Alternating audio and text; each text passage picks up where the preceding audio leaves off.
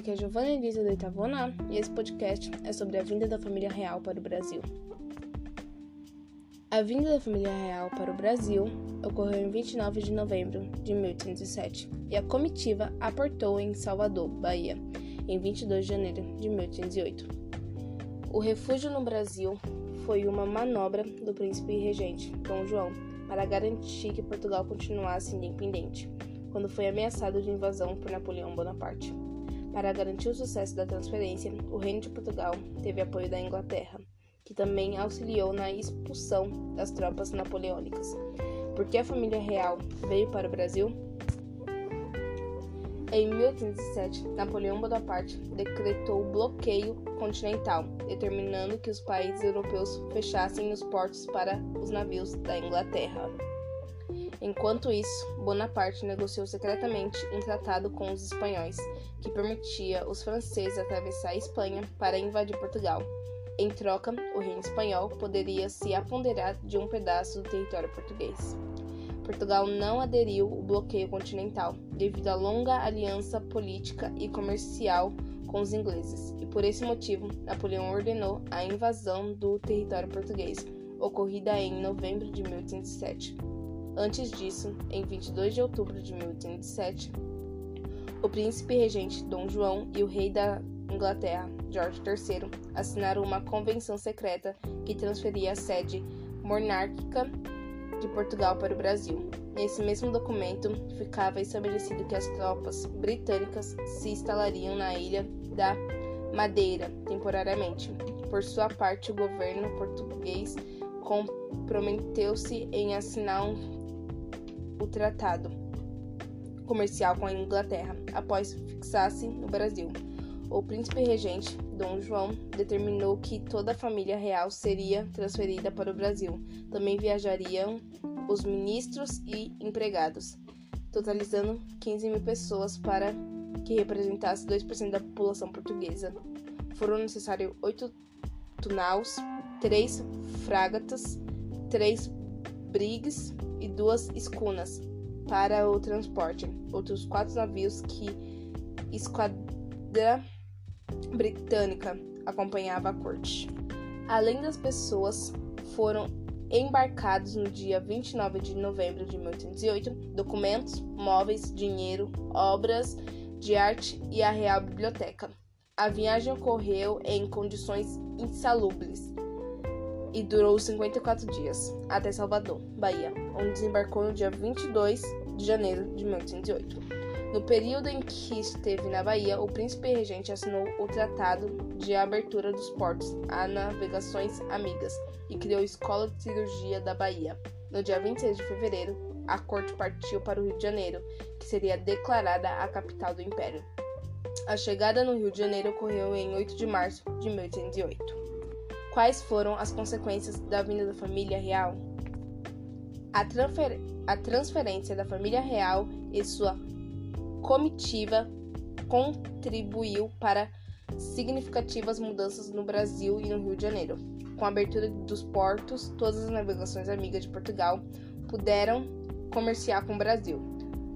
No primeiro momento, isso significava o comércio com a Inglaterra. Por sua vez, o Rio de Janeiro se tornou uma capital do Reino de Portugal e foram realizados melhor, melhoramentos e levantamentos de novos edifícios públicos na cidade. O mesmo ocorreu com o mobiliário e a moda. Com a abertura dos portos, os comércio passou a ser diversificado, oferecendo serviços como cabeleireiros, chapeleiros, modistas. Dom João também abriu a empresa regida onde surgiu a Gazeta do Rio de Janeiro, foram criadas instituições como Real Academia de Militar, 1810, Jardim Botânico, 1808, Real Fábrica de Pólvora, 1808, Banco do Brasil, 1808, Laboratório Químico Prático, 1812. A parte cultural está entre os setores quais que mais recebe impactos da transferência da corte. A Real Biblioteca de Portugal foi transferida integralmente de Lisboa para o Rio de Janeiro em 1810. O acervo inicial de 60 mil volumes era composto por livros, mapas, manuscritos, estampas e medalhas e foi a origem da atual Biblioteca Nacional. Para o entretenimento dos ingleses da corte, foi fundado em 1813 a Real Teatro, o Real Teatro São João, onde atualmente se encontra o Teatro São Caetano. Na música, compositor português Marcos Portugal e o brasileiro Padre José Maurício escreveram na época as mais belas melodias da América. A fim de estrelar os laços comerciais e políticos com os ingleses, Dom João assina em 1810 o Tratado da, de Alianças e Amizade com o Comércio e Navegação com o Reino Unido. Independência do Brasil. A principal consequência da vinda da família real para o Brasil foi a aceleração do processo de independência do país.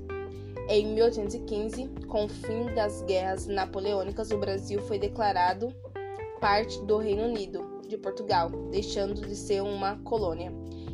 Isso foi necessário, pois os dirigentes europeus reunidos no Congresso de Viena não reconhecia a autoridade de Dom João.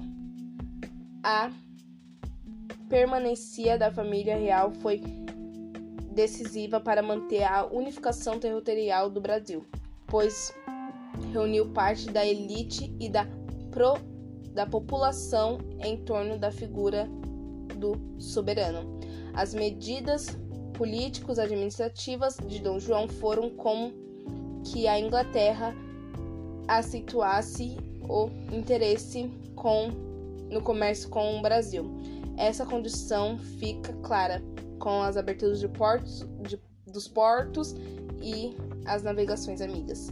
Os processos fez com que o Portugal perdesse monopólio sobre o comércio com o Brasil e a elite agrária passa a sonhar com a independência.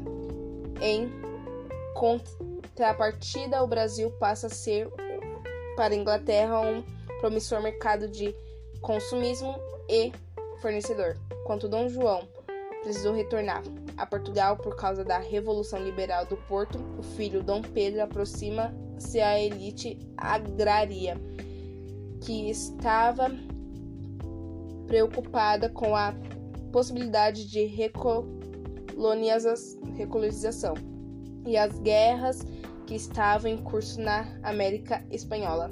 A independência do Brasil é declarada no dia 7 de setembro de 1822 por Dom Pedro I, que se torna o primeiro imperador do Brasil. Independente, o país promulga a primeira Constituição em 1824 e mantém o regime monárquico e a escravidão e reconhece o, a religião católica como oficial. Para saber mais, acesse todamatéria.com.br. Até a próxima!